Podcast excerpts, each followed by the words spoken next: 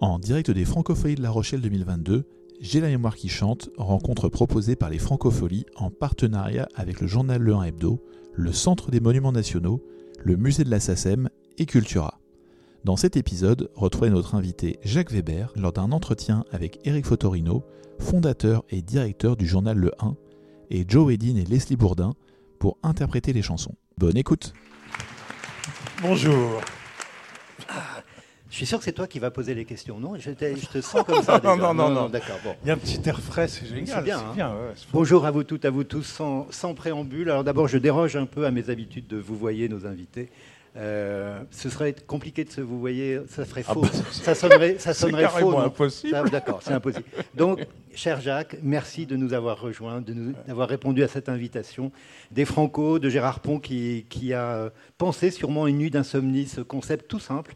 Évidemment, les choses euh, les, plus simples sont souvent les, plus intéressantes, de, euh, bah, de se raconter une vie à travers des, choix de, chansons, de musique. Et, tu n'as pas dérogé en, en choisissant cinq chansons que nous allons découvrir au fil de cette heure. Mais avant de commencer, de- d'entrer dans le vif musical, je, voulais te demander comment tu vis avec la chanson. C'est une vieille histoire pour toi. Depuis l'enfance, tu, as chanté, tu as été un, fan de tel ou tel artiste. Comment tu peux nous raconter ça? Ce qui- est sûr, c'est que, comme tout le monde, je crois, sans en avoir une conscience euh, prégnante, mais je, je me suis rendu compte que ça faisait partie de ma vie, enfin, que je ne pouvais pas passer une journée sans, euh, sans chanson, voire même sans chanter.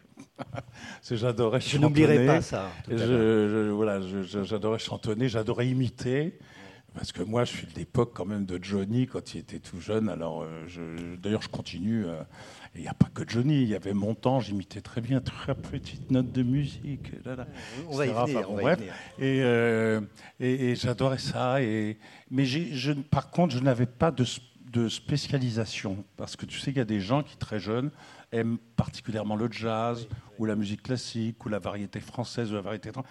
Moi, très honnêtement, euh, c'était un mélange qui correspondait aussi au mélange familial, puisque ma maman était très amoureuse de l'opéra, était très amoureuse de la variété française. Je me souviens, moi, j'ai commencé avec Cora Vauquer, Patachou, enfin des gens comme ça. Et puis après, il y a eu Brel. Il y a eu Juliette Gréco, Germaine Montero. Enfin, ça, ça- ça- fait vraiment vieux monsieur qui parle. qui parle. Et puis après, j'ai pas eu très bon goût. J'ai loupé toute une époque, en fait. Euh, ma femme me, me le- fait toujours sentir qu'il y a toute une, une épopée musicale que je n'ai pas bien connue. J'en étais resté à, au yéyé. Ah oui. euh, ou à, euh, Mais tu t'es rattrapé ou des trucs très célèbres du type les Beatles ou les Rolling Stones, mais j'allais pas plus loin. Moi, David Bowie, pour moi, c'était la planète Mars, par exemple, ce Oui. qui est une connerie noire parce que c'est monumental quand on le redécouvre. Bien sûr. Mais c'est bien parce que en vieillissant, je redécouvre Tu, encore tu as, des tu as rattrapé. Tu, Voilà, tu- as rattrapé. Exactement. Et alors, j'ai appris incidemment, lors d'une petite discussion avec Gérard Pont, que euh, non seulement, comme tu dis, et comme beaucoup d'entre nous, la, chanson traverse ta vie depuis toujours, euh, mais que tu t'es produit sur scène en chantant. Oui, alors ça, c'est un, un truc inc- incroyable. J'ai eu cette chance de rencontrer un monsieur qui s'appelait François Robert, que beaucoup de gens doivent connaître ici, qui était l'accompagnateur, l'arrangeur, le chef d'orchestre de Jacques Brel. Il m'a d'ailleurs raconté, c'était bouleversant, la dernière séance d'enregistrement. Il faut quand même que les gens sachent que ce disque historique, les Amants d'Orly et tout ça, a été fait en une prise. Il est arrivé, l'orchestre était prêt, et euh, François Robert était à la baguette, tout le monde attendait le, le maître, mais en même temps, le maître, très malade. le malade. Le malade, il a dit Bon, bah, vous êtes au courant, je vais pas faire, euh, on va pas faire de discours, on va essayer de le faire en une fois. Allons-y. Une prise, c'est tout. Il y a donc un seul master, c'est tout. Et c'est cette prise qui, qui je crois, c'est un des disques qui a été le plus vendu en une journée. Oui, oui, ça Ils ont dû tout de suite le refaire immédiatement après. Bien sûr. C'était incroyable, euh, voilà. Et pourquoi je dis ça? Oui, donc j'ai rencontré ce monsieur et euh, il m'arrivait aussi de commettre des petits textes. J'aimais bien écrire des petites chansons en pensant que c'était facile. Quel con j'ai été parce que je crois que c'est- c'est monumentalement dur d'écrire ne serait-ce qu'une jolie chanson. Et puis euh, là, il me dit mais il faut les mettre en musique. Moi, je peux te faire la musique. Alors l'homme qui avait travaillé avec Brel, qui avait fait les cordes des Beatles et tout, me dire je peux t'accompagner, je peux te faire ta, musique. J'étais fou. Donc j'ai accepté. Et en effet, il m'est arrivé de jouer au théâtre de la ville euh, au Festival de Bourges. Euh, et, essayait de chanter. Alors euh, j'avais François Robert au piano et je chantais. Et ça m'est arrivé même de chanter sans micro, sans rien. Et d'ailleurs, c'est très bizarre. C'est une, nuance que les gens ne savent peut-être pas, mais le fait de chanter en micro, je, je, je chantais moins bien, moins juste. Je sais pas comment dire en direct, j'étais à l'aise, comme si c'était mon. Tu étais plus à l'aise avec ta voix, comme tu l'es au théâtre. Voilà, c'est ça, quelque chose de C'était plus familier. Voilà, et oui, oui, il m'est arrivé de chanter. Alors, quand on me demande, euh, faut que vous rechantiez tout ça, non. Pourquoi? Parce que mon métier, mon artisanat, qui commence à être plutôt pas mal. On pourrait dire ton art. Euh, c'est le théâtre et c'est enfin, l'expression de comédien. Mais chanter, je trouve que c'est tellement beau qu'il ne faut pas arriver comme ça les, mains dans les poches. Quoi, voilà.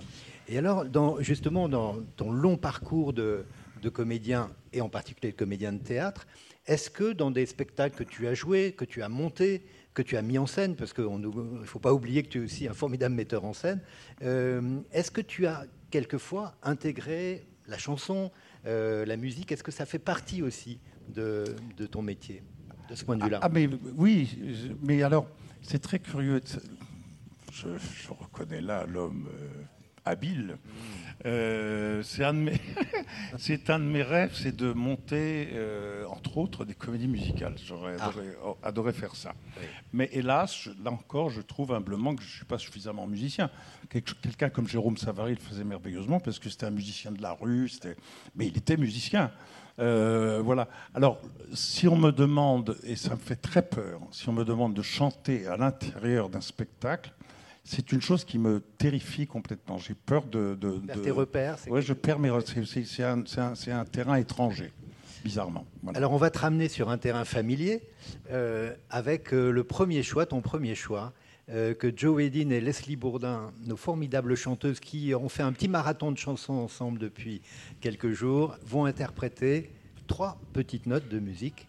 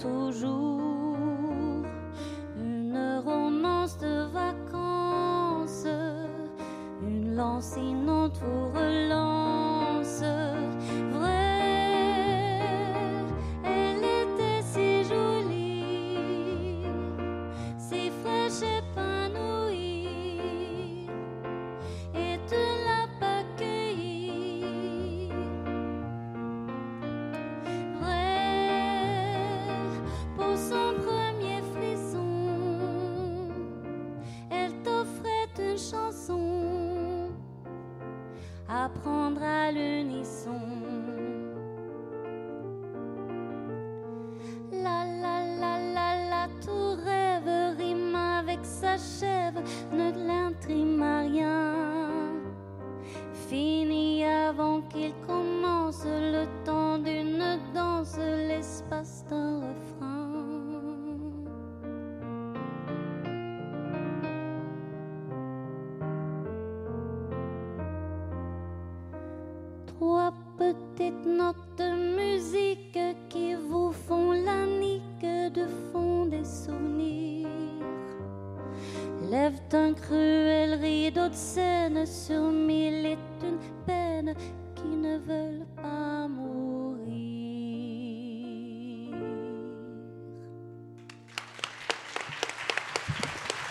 Bravo Joe et Leslie, merci beaucoup. L'émotion est là. Alors, Jacques, je t'ai vu fermer les yeux, plisser les yeux, chantonner. C'est, ça passe sur toi Oh, comme a- une caresse, cette chanson. C'est, une caresse et c'est une. euh, je l'ai choisi entre autres parce que c'est d'une poésie d'une simplicité absolue. Ça se pose, c'est une simplicité de, de chat qui se met sur la table, tu sais. C'est, tout doux, tout simple. Trois petites notes de musique. Si vous voulez l'écouter, vous l'écoutez. Remplie boutique au creux du. En plus de ça, euh, je dois dire euh, avec fierté, avec émotion, que j'ai eu la chance de connaître très bien Yves Montand. Et, et je l'ai même, j'ai eu la chance aussi de l'entendre chanter, même de le voir répéter. Et je peux vous raconter une anecdote très belle. C'est que Montand répétait et nous étions trois, quatre dans la salle, dont l'immense, et rien que d'y penser, ça m'émeut, euh, Simone Signoret. Et Simone Signoret me prenait le bras comme ça, mais c'est bien ce qu'il fait, hein, c'est bien. hein. Et elle pleurait, et elle pleurait. Et je vais même continuer l'anecdote. Je tourne un film avec Simone Signoret, euh, et elle me demandait de lui imiter mon temps. C'est extraordinaire, hein Et je lui imitais mon temps, trois petites notes de musique. Et hop, elle, elle- elle avait les larmes aux yeux. Et tu l'as encore, hein, ton Hein montant, tu l'as encore, ton montant quand même, Euh, j'ai tout petit l'impression. peu, tout petit peu, on n'en parle pas. Et alors voilà, et alors ça c'est et, c'est vrai que Montand, comme disait son accompagnateur Bob Castella, il swingait comme une biscotte. C'était pas terrible. Euh, il n'avait pas un sens musical inouï, mais il avait une voix en or et surtout un sens du spectacle extraordinaire qui a fait qu'après, il est devenu aussi un grand comédien. Mais c'est vrai que son show était considéré comme un des trois plus beaux shows au monde. Et c'est vrai que de voir sur scène était d'une élégance, d'une espièglerie à l'italienne, comme ça, absolument splendide. quoi. Alors, j'ai souvenir d'une conversation tard un soir, il y a quelques mois, euh, entre, entre nous et Maxime Le Forestier qui, est- qui s'était joint à nous. Ouais. Et il m'a semblé, mais peut-être que tu peux développer ça, entendre quelque chose que vous étiez un petit peu éméché, Alors, on va dire. euh, oui. Alors, tu vois ce que... de- ce On que- avait, comme disait La Fontaine, on avait laissé nos sens au fond d'une bouteille. Deux suppôts de Bacchus pleins du jus de la treille avaient laissé leur sens au fond d'une bouteille. Voilà.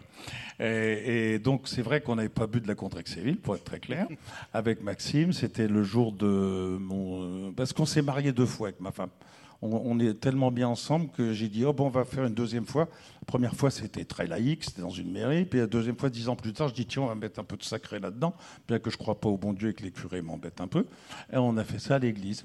Voilà. Et donc là, il y avait nos amis, dont Maxime. Dont Maxime avec sa et guitare. on était tellement, soyons clairs, bourrés, qu'on avait décidé de refaire, de, de, de, de dire à Montand quelle était la façon, quelle était la meilleure façon d'entrer en scène. Donc on, on, ne pas, euh, je vais te dire un truc, mais non. Mais non, Montand, non, mais non, Montand, il rentre comme ça, il faut qu'il rentre comme ça. C'était notre obsession absolue. Voilà, donc euh, oui. Et vous êtes allé au bout vous, allez- avez composé le numéro de montant non. de Simone, non Non, il valait Il, mieux pas. il aurait dit qu'est-ce que c'est que c'est chez Non, mais tu sais quelle était sa façon d'entrer euh, à, à Montand C'était de faire semblant de continuer une conversation. Donc il rentrait comme, il, il rentrait comme ça. et il, alors là, le public est là, et il faisait oui, oui, comme ça, comme ça. Tu vois, il regardait, il regardait pas les gens. C'est ça. Et après, il se mettait, et puis hop, c'était parti. Et il jouait, c'était fini. Voilà, Bon. ouais, Enfin, c'était commencé plutôt. ouais. Alors, euh, après cette belle entrée en matière, euh, tu as choisi une chanson euh, très poétique d'un grand poète de la chanson française, qui d'ailleurs est apparue hier dans le choix d'Édouard Philippe. J'espère que ça ne te contrariera pas au-delà des non. convenances euh, normales. Mais hier, c'était Mélodie Nelson, et aujourd'hui, avec Jacques, c'est la javanaise. Ah bah oui. Oh là là.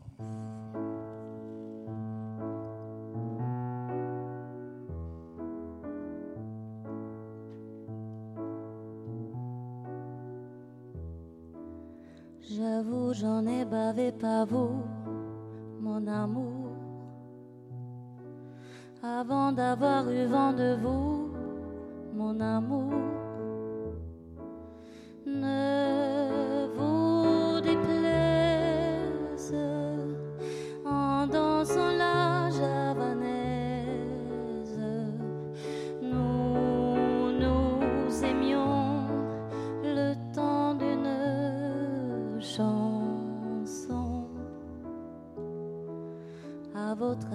avis, qu'avons-nous vu de l'amour.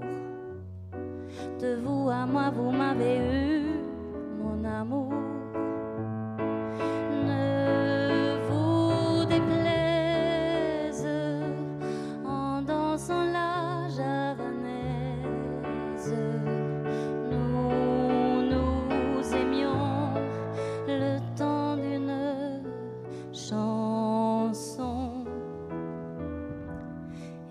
avril en vain me voue à l'amour.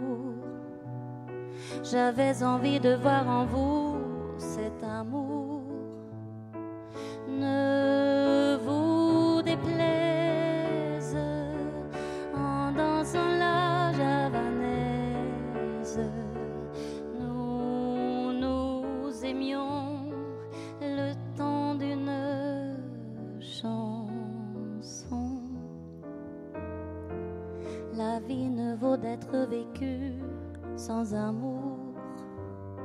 Mais c'est vous qui l'avez voulu, mon amour.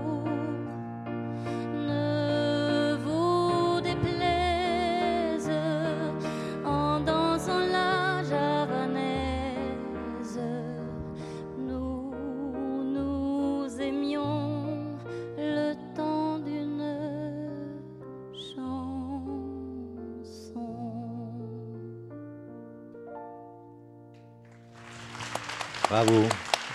Merci beaucoup à toutes les deux. Merci Joe. Merci Leslie. Alors, on ne se lasse pas d'écouter cette chanson. C'était là aussi, euh, c'est du cousu humain. Euh, pourquoi as-tu choisi dans le répertoire de Gainsbourg? Déjà, pourquoi Très- Gainsbourg et puis celle-là Très, très simplement, bah, d'abord pour que Gainsbourg soit là, c'est évident. Et puis ce que je trouve, euh, je pense qu'on peut dire que, enfin, j'aime pas trop les classements, mais c'est une des plus belles chansons qui, qui, qui ait été écrite. En plus, elle a une histoire. Je crois euh, pouvoir dire que il y avait eu un rendez-vous avec Juliette Gréco. Ah, une vas-y, nuit, moi, je connais pas, ça oui. l'histoire, oui. D'accord. Et il est sorti de cette nuit-là et immédiatement il a, il a écrit cette chanson. J'avoue, j'en ai bavé, pas vous, mon amour. Euh, tu te rends compte, imagine-toi, euh, jeune femme, et tu reçois ce, ce poème absolument splendide. Tu, tu- Je m'imagine pas jeune femme, mais j'imagine bien ce que tu veux dire. C'est magnifique, quoi. C'est extraordinaire. Non, et puis alors, ce qu'il y a de, de- de très beau aussi, euh, alors on va dire encore que, non, mais ce qui, ce qui me fascine, c'est qu'on oublie à quel point les grands novateurs sont souvent aussi des très grands classiques. C'est une chanson classique maîtrisée au millimètre. C'est d'une perfection, c'est Jean-Sébastien Bach. C'est parfait, c'est parfait.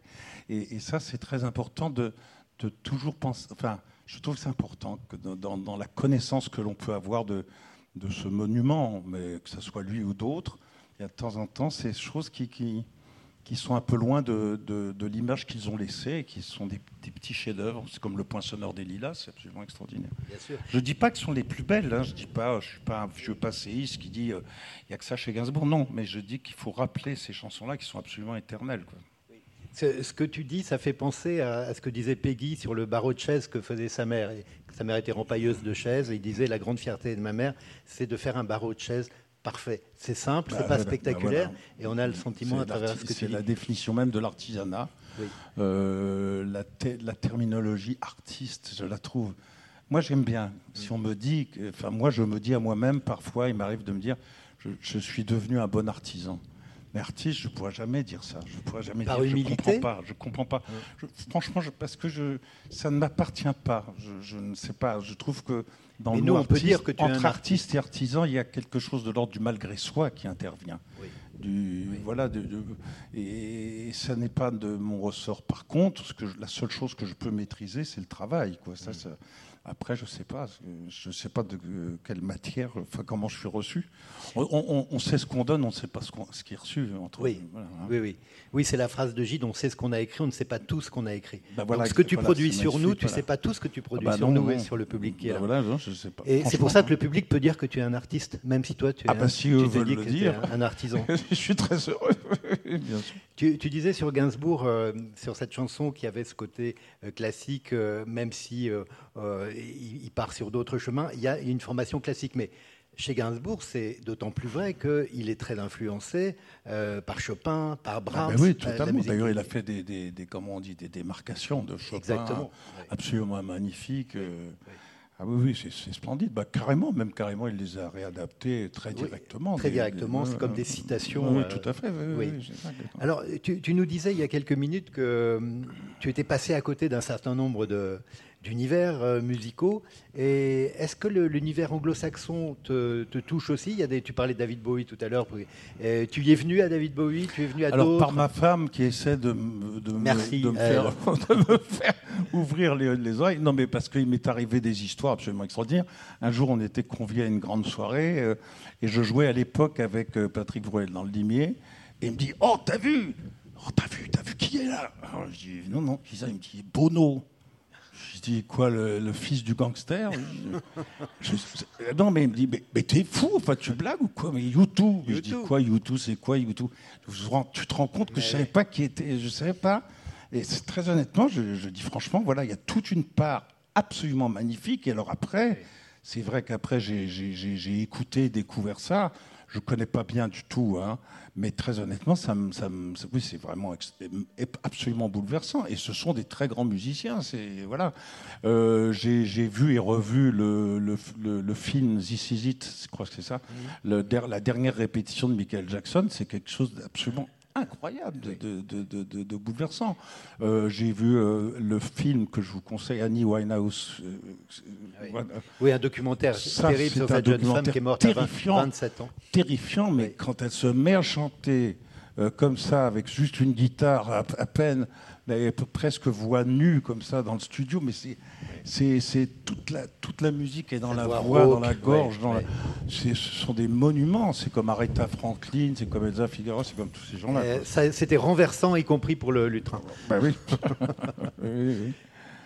Et est-ce que justement, euh, tu es allé de temps en temps euh, euh, à l'Olympia, à Bobino Alors, on parlera tout à l'heure de Maxime. Hein. On, on, mm-hmm. réserve un, petit, un petit chapitre à Maxime. Mais autrement, est-ce que tu es allé dans ta jeunesse ah bah, je peux même dire que j'ai été plus souvent dans ma jeunesse à l'Olympia que au théâtre. Ah oui. L'Olympia, pour moi, c'était le temple des dieux. Mais si tu veux, il y avait très peu d'anglo-saxons à l'époque. C'était, c'était des énormes stars. C'était Beko, c'était Brel, c'était Barbara, c'était. Euh, mais euh, Belafonte, il y avait des gens. J'ai, vu ah l'énorme Semi Davis Jr. Euh, enfin voilà, il y avait beaucoup de gens. Euh, puis j'ai vu, alors j'ai vu euh, Jodassin, j'ai adoré ah Jodassin, Michel Polnareff. On a eu la bande à Jojo cette ah, semaine. Jonas, le, le, Michel, show Jonas. Michel Jonas, c'était extraordinaire, les années 80 commencent, etc. Souchon, tous les débuts de tous ces monuments-là. C'était à l'Olympia, il passait à l'Olympia et c'était absolument magnifique.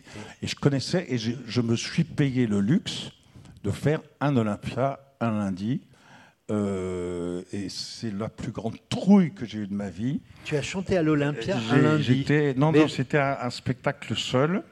Ah. Euh, mais j'avais enlevé les chansons parce que j'avais trop peur. mais c'était un, voilà, un spectacle composé de grands textes, etc. Ah oui. Et c'était plein à craquer. Et je me souviens euh, la trouille que j'avais, parce que j'étais dans la loge des plus grands de la chanson. Et eh oui, bien sûr. Et voilà, il y avait le bar ah oui, il y a une histoire magnifique. Il y avait le bar de Marilyn à l'Olympia. Le bar de Marilyn, c'était célébrissime. Et, le bar restait ouvert pendant tout le spectacle. Les musiciens allaient boire un coup, les gens, les invités allaient boire un coup. C'était le backstage, quoi.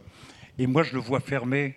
Alors, euh, j'ai dit, mais Marilyn, pourquoi c'est fermé bah, me dit, bah, t'es con, quoi? Le, bar, toi, là, tu chantes pas, donc si je mets mon bar, ça va faire du bruit, on va, ça, tu vas l'entendre sur scène respect très magnifique. et cette femme qui était la mémoire vivante de l'Olympia avait un petit badge. D'un côté, il y avait Piaf et de l'autre, il y avait euh, Brel. Ah oui. C'est joli. Hein Superbe. Euh, est-ce que euh, lorsque tu joues des grands textes classiques, que tu te mets des milliers de mots dans la tête, euh, est-ce que c'est une musique? Est-ce que c'est une chanson? Est-ce que tu considères que dans un texte, de grand texte classique de, Molière, de Shakespeare et d'autres, euh, il y a quelque chose de l'ordre de la musique, de la musicalité, de la chanson Alors oui et non. Je crois que c'est extrêmement dangereux.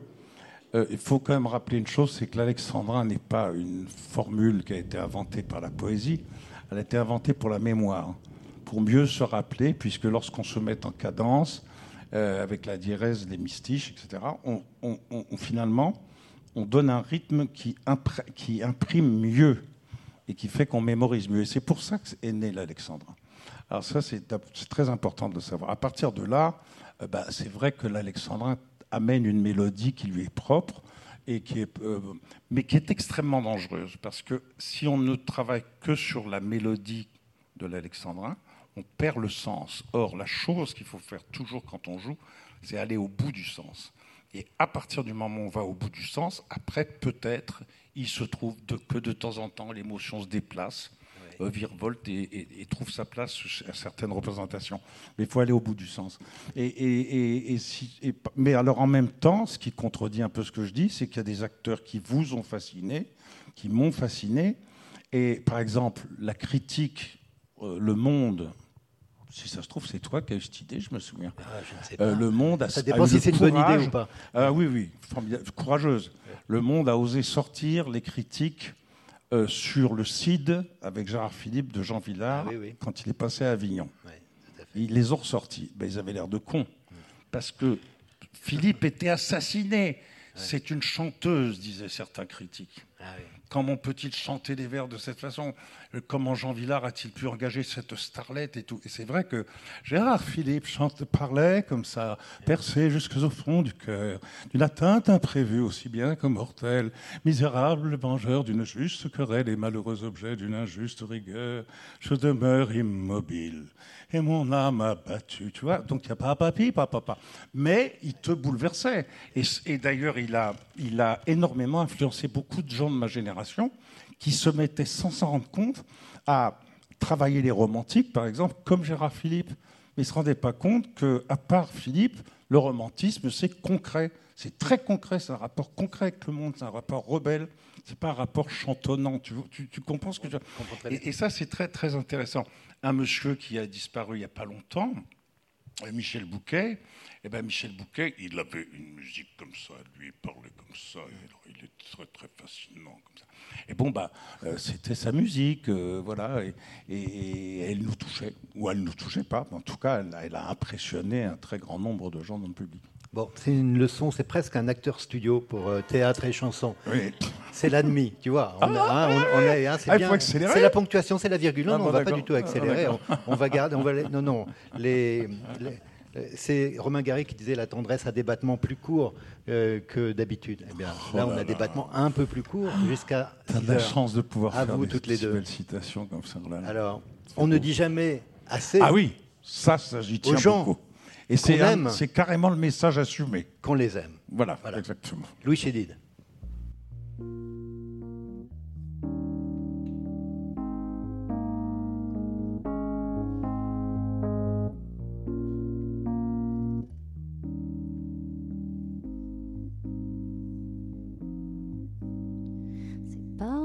Amis, ses femmes qu'on affectionne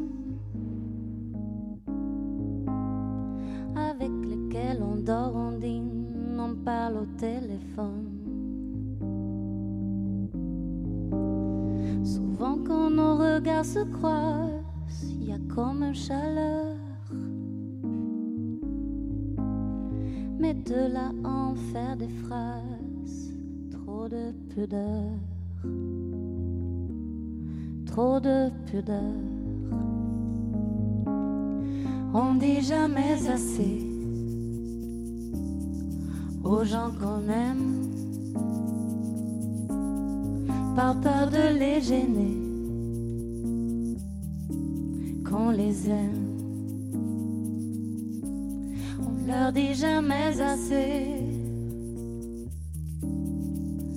sans eux, sans elles, on serait même pas la moitié de nous-mêmes. Avant de nous dire au revoir, marcher à l'ombre. Avant que sur notre histoire, le rideau tombe.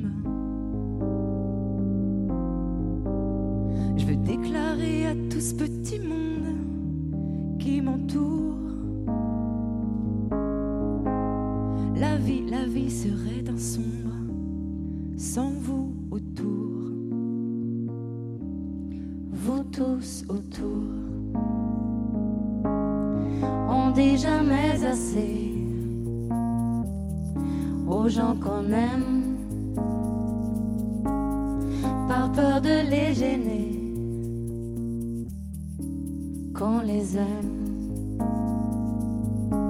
On leur dit jamais assez que sans eux, sans elles, on serait même pas la moitié de nous-mêmes.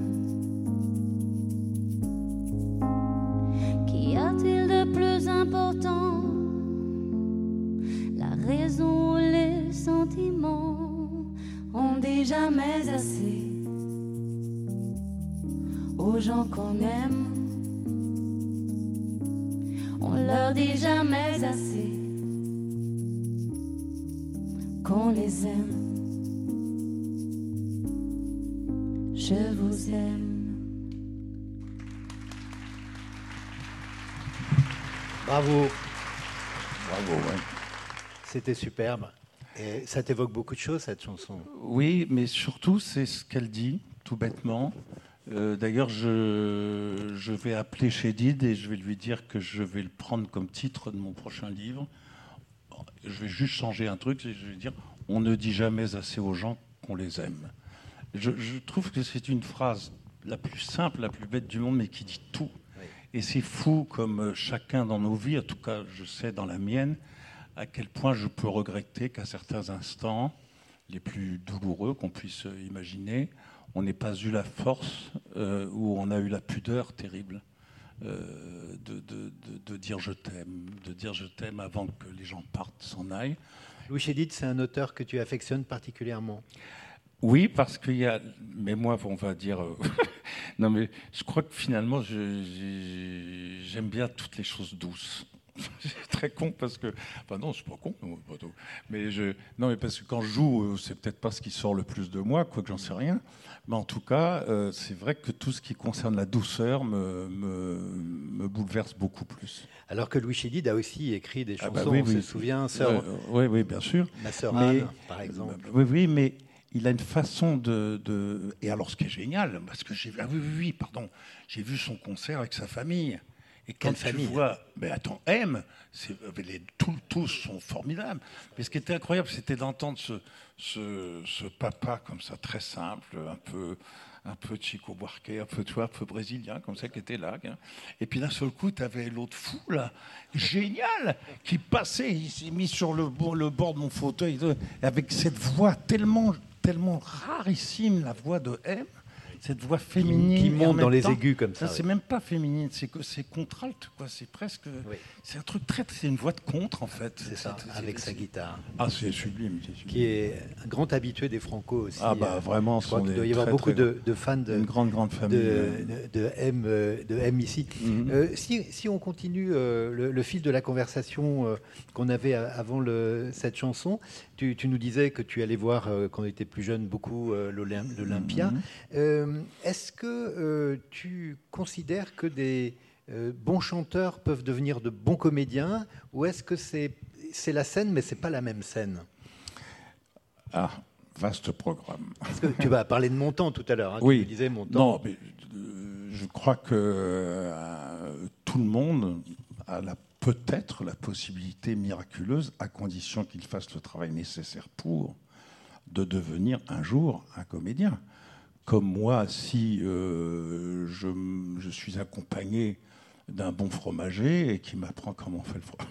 Je sais pas pourquoi je parle de fromage. On t'a vu faire la cuisine tout à l'heure, donc c'est ça. Tout à l'heure, bah voilà, avait un Non, tablier de Ce cuistot. que je veux dire, c'est que un, un- c'est pas parce que l'homme est habitué à la scène, euh, concernant le chanteur, qu'il va devenir un, un- bon acteur. Je veux dire, en effet, oui, ce sont deux scènes et deux to- totalement différentes à mes yeux, et c'est vraiment deux métiers absolument différents. Je le crois vraiment. Mais, euh, mais tout, tout peut arriver. L'exemple de Montand est Alors, typique. Montand, pour toi, c'est d'abord un grand chanteur qui est ensuite devenu Je un pense comédien. que Montand, alors c'est très étonnant parce qu'il vit euh, à ses côtés, il y a l'une des plus grandes actrices de toute l'histoire du cinéma français et international. Simone Signoret est un vrai monstre sacré. Euh, là, l'expression a tout son sens. Et donc c'est très intéressant parce que ça met en, en- en- en lumière quelque chose. C'est que Montand est un magnifique chanteur, considéré dans le monde entier comme un des plus grands à son époque. Et euh, il va travailler beaucoup. Il n'est pas tout à fait au point dans ses premiers films, on le voit. Euh, il est physique mais très maladroit. Il, il surjoue. Enfin, il est pas, à un moment, dans le salaire de la peur, il est aux côtés d'un autre monstre, Charles Vanel. Il n'est pas très juste. Et puis d'un seul coup, à force de travail et de ténacité, il va devenir, et ensuite, avec le regard de Claude Sautet, entre autres, il va devenir un formidable acteur. Formidable acteur, mais pas forcément un très grand acteur. Je ne sais pas comment dire. Ouais, ouais. C'est très, bon, c'est pas très intéressant ces petites nuances, mais quand même, faut savoir ce que c'est qu'un très grand comédien. C'est- C'est encore autre chose. Euh, voilà. Non, par contre, je profite de ce que tu dis pour dire très clairement et nettement qu'il y a des gens qui viennent maintenant sur scène et qui n'ont pas le droit de foutre le pied sur scène. Ah, je me disais bien que j'allais me non, mettre en colère à un moment donné. Mais oui, mais c'est scandaleux. Il y a un qui allait se non. mettre en boule Mais quand non, même. parce que maintenant, tu as De des la espèces douceur, de ça, chroniqueurs politiques avec leur écharpe rouge qui disent Ah ben je vais monter sur scène, je vais faire du théâtre. Euh, des avocats qui, euh, qui trahissent leur profession, euh, qui sont ministres de la Justice Eh ben je monte sur scène, je, je suis un cabot formidable. Eh ben je vais Et là. voilà. Eh ben voilà. Et, et- et ça, c'est- c'est c'est invraisemblable. Tu as un mec qui est l'un des plus gros succès en ce moment à Paris, et il est peut-être charmant, j'ai rien de. Mais enfin, c'est- un, un mec de compagnie d'assurance, et il est là à faire du boulevard et à battre tous les records de. Il y en a marre de cette télévision macrophage qui nous fait croire à des choses absolument. Voilà, la télé fait croire que tout est facile, tout est simple. Euh, moi, je vais devenir un politicien, je vais devenir ceci, je vais devenir. Tout est ça. Non, non, non et non. Et puis, non, pardonnez-moi parce que je Continue, suis continue. excessif. Maintenant, c'est parti. Mais non, mais euh, ce que je veux dire, c'est que tout bêtement, tout simplement, la scène, oui, je le crois vraiment, euh, sans, sans ostentation, en- en- le plus humblement possible. Mais je crois que oui, c'est un lieu sacré. Oui, c'est un lieu sacré. Oui, c'est un lieu de spiritualité. Oui, c'est un lieu où il se passe quelque chose avec là-haut. Je ne sais pas quoi, je suis pas. Mais il y a un truc qui se passe. Alors, bien sûr, moi, j'ai fréquenté des grands textes. Alors, on ne peut pas euh, généraliser, mais je pense réellement que la scène, c'est sacré. Se confronter au regard de l'autre à ce point-là, euh, transmettre des textes comme ça, messagers ou des textes poétiques, être le passeur de la poésie, c'est sacré. Voilà, c'est- pour ça que je trouve que euh, je trouve que ça mérite le respect. Et ceux qui trahissent ça n'ont pas mon respect. Voilà. Il fallait que cela soit dit, il fallait que cela fût dit. Euh, alors, sans transition, euh, on va passer dans un univers, hein, Sans transition. sans transition, dans un univers de quelqu'un qui aussi, euh, sans doute, se mettait en pétard de temps en temps, même s'il ne le montrait pas trop. C'est le grand Georges Ah, bah, Brassens. comment faire un choix de cinq chansons sans parler de, de, de, de- de- de Dieu? Oui, je dis Dieu, excuse-moi, je dis Dieu, tu sais pourquoi? Parce que, et c'est marrant, pourtant je, je- je- je n'aime pas cette terminologie, mais j'arrive à Bobino et j'avais très peur. Je connaissais ces chansons par le disque, mais j'avais très peur. Je me dis, nom de Dieu, il ne bouge pas d'un millimètre, je vais m'emmerder à mourir. Et il est arrivé, il a mis son pied, tu sais, il mettait son pied comme ça avec sa guitare, son tabouret. Et vraiment, j'ai dit à la sortie, je me souviens, j'ai dit, et bon, à l'époque, j'étais encore dans les, les, les, les langes du catholicisme et machin et tout ça. Et j'ai dit, mais j'ai vu Jésus-Christ, quoi. Non, non, mais je déconne pas, si tu veux. L'aura, l'aura de cet homme était absolument incroyable sur scène. Il ne bougeait pas, il y avait la bonté, d'abord la bonté. Et la bonté, c'est si, si euh, galvaudé, si rarissime, si, à ce point-là, c'était du génie. quoi. C'était du génie. Mais d'une certaine manière, tu ne crois pas si bien dire, dans le sens où euh, souvent, pas toujours, lors de ses concerts, à Bobino, mais surtout, il n'en a fait qu'un à l'Olympia et ça a été, il a souffert le martyr, Mhm. parce que ces crises de colique néphrétique faisaient euh, qu'il fallait le piquer juste avant euh, le, le concert, Ah, le- pas la représentation. Et donc, ce que tu as vu de christique était aussi probablement quelque chose de l'ordre de la souffrance. Ah bah Voilà, hein, Dieu, on dit toujours Dieu est dans les détails. Diable, le diable est dans les détails, Dieu aussi. Euh, Joe et Leslie, on vous écoute pour La princesse et le croque-note. Ah là là.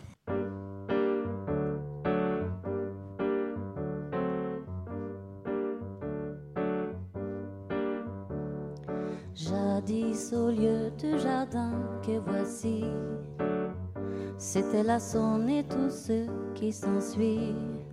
Des masures, des tout dits insolites. Ruines paromènes pour un sou. Quant à la faune habitant là-dessous, c'était la fine fleur, c'était l'élite.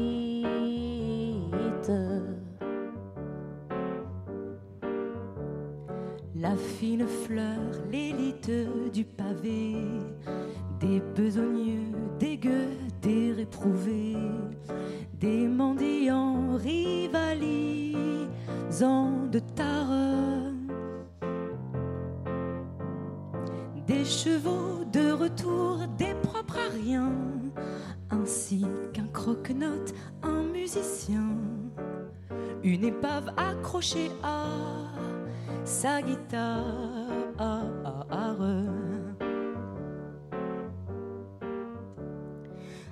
Adoptée par ce beau monde attendri, une petite fée avait fleuri au milieu de toute cette bassesse. Comme on l'avait trouvée près du ruisseau, abandonnée en un somptueux berceau. À tout hasard, on l'appelait princesse.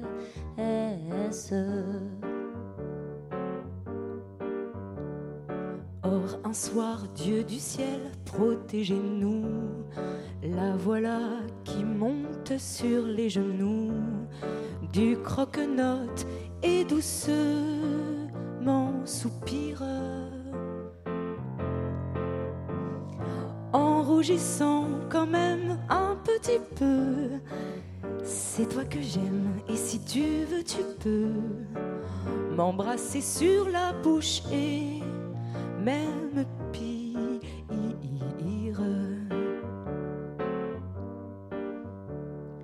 Tout beau princesse, arrête un peu ton tir. J'ai pas tellement l'étoffe du satire. Tu as 13 ans, j'en ai 30 qui sonnent. Différence et je ne suis pas chaud. Pour tâter de la paille humide et du cachot. Mais croque et note, je dirais rien à personne.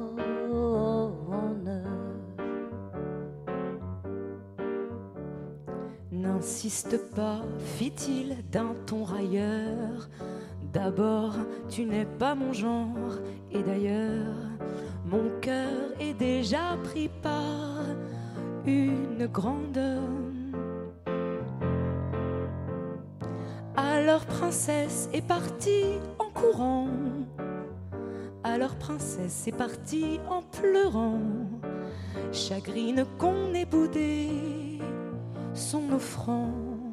Y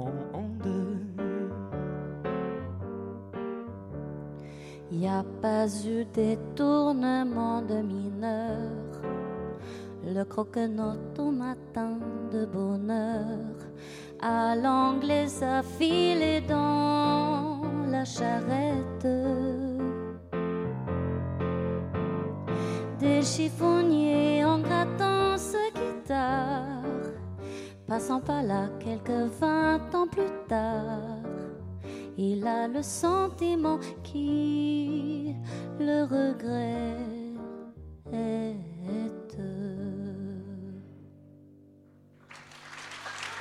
Bravo, bravo. Magnifique. Le Grand Georges par Joe Edin et Leslie Bourdin. Ah, il fallait pas la rater celle-là. Oh bah non, mais euh, ce, qui, est extraordinaire, c'est que Brassens, c'est en même temps.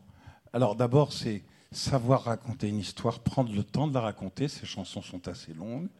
Il raconte.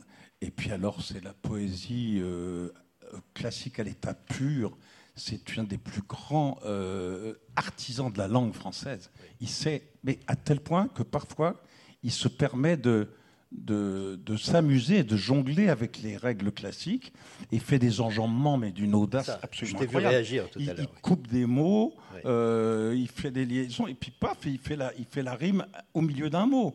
Ça ne gêne pas du tout, et le mot est enjambé. Donc c'est, réellement un, monument. Et en plus, dans cette chanson-là, il y a des moments de blues. C'est, totalement. C'est, enfin, de toute façon, euh, Brassens je pense que c'est le chanteur qui se démode pas du tout, du tout, du tout, du tout.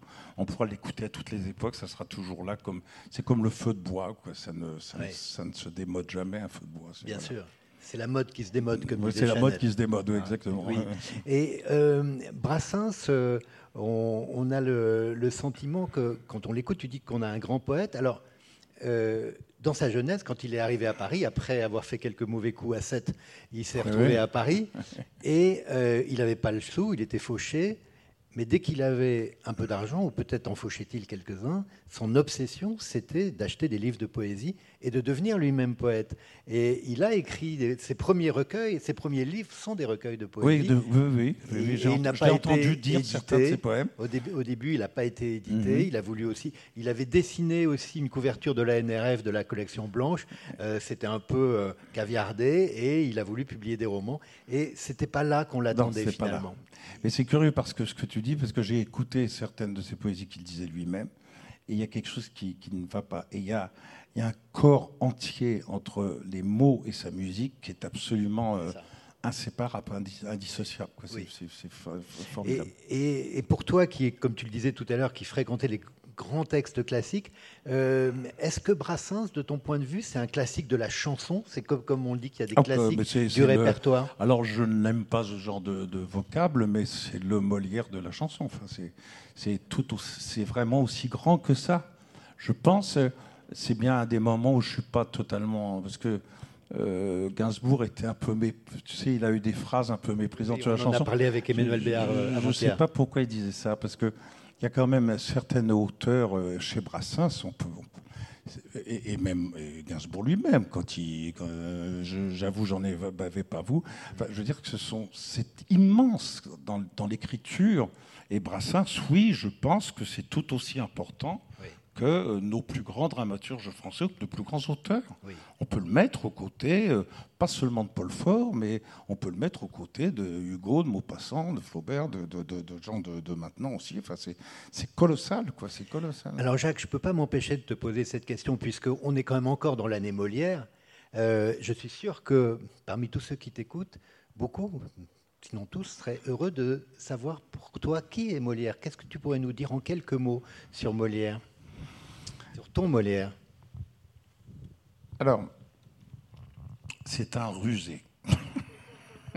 non, c'est un rusé parce que c'est un auteur de cours, contrairement à souvent. Ce non, ce qu'il faut savoir, c'est qu'on a, on a, cru savoir beaucoup de choses sur Molière par euh, la biographie de Grimaret. Grimaret était un mathématicien qui était fanatique de Molière et qui s'est mis à écrire la, biographie de référence. 30 ans plus tard, c'est sorti, et après, tout le monde s'en est inspiré, mais c'est un roman absolu. Euh, en fait, les dernières euh, recherches de Forestier, entre autres, nous montrent bien que c'est un auteur précieux, c'est un fils de riche, fils de bourgeois, puisqu'il est tapissier du roi, son papa. Euh, c'est un, homme qui s'adresse à un public bourgeois. il est très loin des arlequinades de la foire. Euh, et, voilà. Et après, ça devient vraiment un artiste de cours. Bon, une fois dit cela, il est tout à fait dans la, comment dirais-je, dans, l'antagonisme et dans le paradoxe que nous vivons tous. Euh, j'ai beaucoup plus, comme disait Villard, le théâtre populaire n'existe pas. C'est pas moi qui l'ai inventé. Il n'existe pas. C'est très intéressant de savoir qu'on est quand même, on s'adresse, on est toujours dans un dans un enclos bourgeois. Ça ne veut pas dire que c'est horrible et que c'est qu'on va bouffer du bourgeois tout le temps. Mais c'est comme ça. C'est un enclos comme ça. C'est comme ça le théâtre. est bon. Alors à partir de là, moi, ce qui me fascine chez cet homme, contrairement à beaucoup d'analyses un peu généralistes, c'est un vrai rebelle. C'est un homme qui, euh, qui plaide pour le désordre nécessaire. Comme il est le peintre d'un ordre établi, il, il, il, plaide, lui, pour le désordre.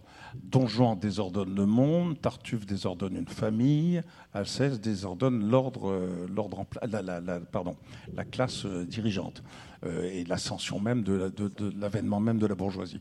Et puis, il faut dire aussi autre chose, et alors là, c'est très important, celles qui souvent prennent réellement le pouvoir, qui ont vraiment le, bon sens, le réflexe de la vie, celles qui vraiment aussi plaident pour leur liberté, ce sont les femmes chez Molière. Molière est le contraire d'une œuvre misogyne, contrairement à ce que, disent certains, même certaines. Je connais des actrices que j'adore, euh, qui n'aiment pas Molière sous prétexte misogyne. Je crois que c'est un vrai contresens. Je crois qu'au contraire, euh, Elmire est une femme libérée, Célimène, n'en parlons même pas, c'est réellement une femme totalement libre et qui le revendique.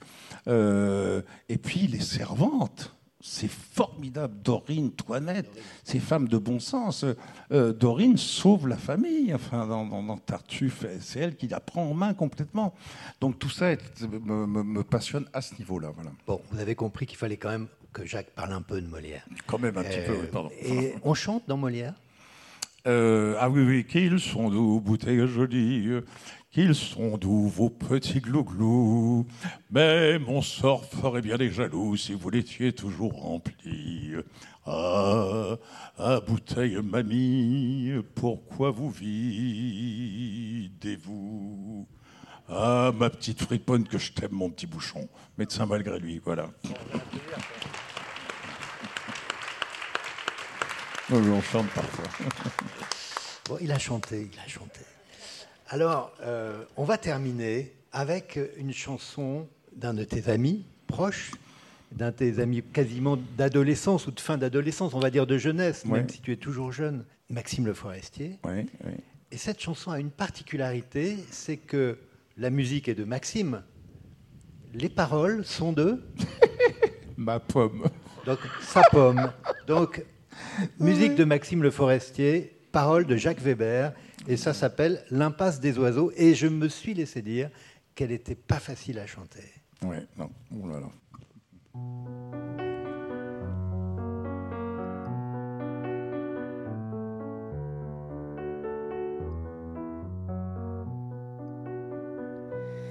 Elle habitait Impasse des oiseaux et moi rue de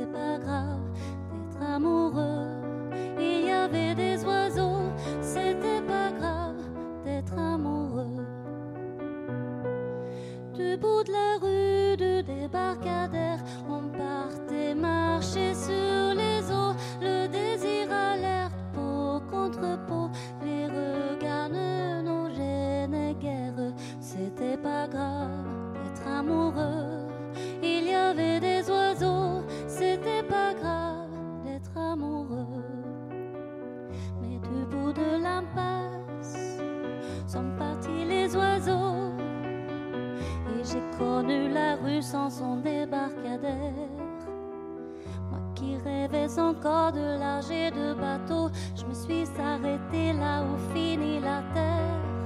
L'impasse est devenue la ruelle et le débarcadère ne s'en va plus qu'un pont. Notre amour se fait la belle sur les ailes de l'horizon. C'était pas grave d'être amoureux.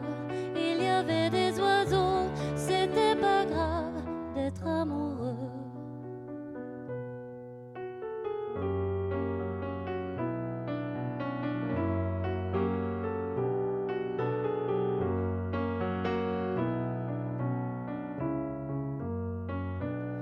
C'était pas grave d'être amoureux.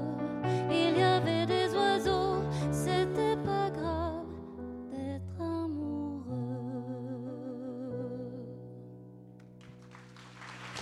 Bravo, magnifique. Et ça doit être difficile de chanter quand l'auteur, un des auteurs non, est là. Non, non. non mais t'as vu, c'est difficile. de- C'est Ça, très, très, ça- très compliqué. ça tombe comme J'ai ça en jamais réussi à la chanter, moi d'ailleurs. C'est vrai. Et Ouais. alors, explique-nous comment ça s'est fait cette euh, rencontre. D'abord avec Maxime, il y a longtemps, c'était Mhm. un cours de théâtre, je crois, un cours de. Oui, c'était au cours Florent. Il était, ça s'appelait Kat et Maxime. Il était avec Catherine sa Le. Forestier. oui. Voilà, Catherine Le Forestier. Et puis ensuite, il a, il a pris des cours d'art dramatique. Ensuite, en 68, ben, euh, il allait faire des tournées dans les théâtres. Il me piquait mes filles, mes, mes copines, avec sa guitare. Euh, J'ai entendu dire ça, ouais, ouais, tu l'as pas trop digéré, il- parce que ça fait trois fois Ah non, que je l'ai pas dis. digéré. Non, non, pas... digéré parce qu'il chantait comme ça, avec les yeux dans les yeux, avec sa guitare. De toute façon, dès qu'il y a un chanteur dans le coin, il faut se méfier. quoi. C'est terrible. C'est extrêmement dangereux. Et voilà. Et puis, on est devenus très amis. Euh, et on s'est vraiment suivi parce qu'il a eu des, moments euh, difficiles. Euh, Maxime, il s'est retrouvé sans plus rien, ça n'existait plus, alors qu'il avait été le numéro un de 68, quand même. C'était complètement fou. Et puis, et je lui ai souvent confessé que, voilà, que l'écriture des chansons me, me plaisait beaucoup. Et là, il m'a dit bon bah, si tu veux, on va essayer de travailler ensemble. Et c'est un prof très chiant, extrêmement exigeant, extrêmement dur.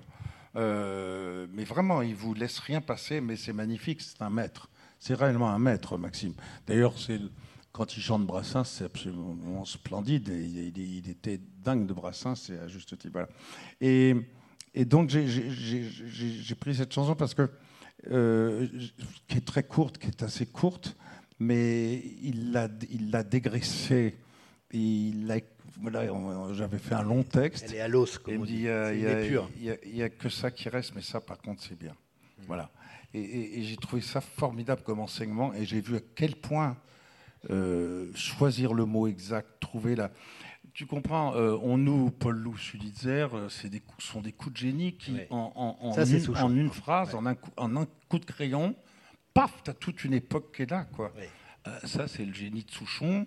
Et Maxime a eu des choses comme ça sur euh, être né quelque part. Être né quelque part, c'est très Oui. très beau. Être voilà. Et, et vraiment, je, tenais absolument à le saluer. C'est, bah, ça fait partie des, des- des très grands euh, vénérables, même s'il n'aime pas ce terme, mais c'est un grand vénérable de la chanson française. Oui. Absolument. Alors, euh, je sais que les six coups, on est, on est suspendu aux six coups de cette horloge. Et C'est génial, c'est tu vois. génial. Eh oui, On a c'est- fini pile. Ah, voilà. Mais alors, justement, T'es le maître des horloges. je tu suis, me oui, rappelles oui, quelqu'un j'ai- j'ai- j'essaie, j'ai j'ai beaucoup de chance. Alors, à cette heure-là, de l'après-midi, vers 6 heures, comme ça, à 6 heures, il y a une surprise pour notre invité.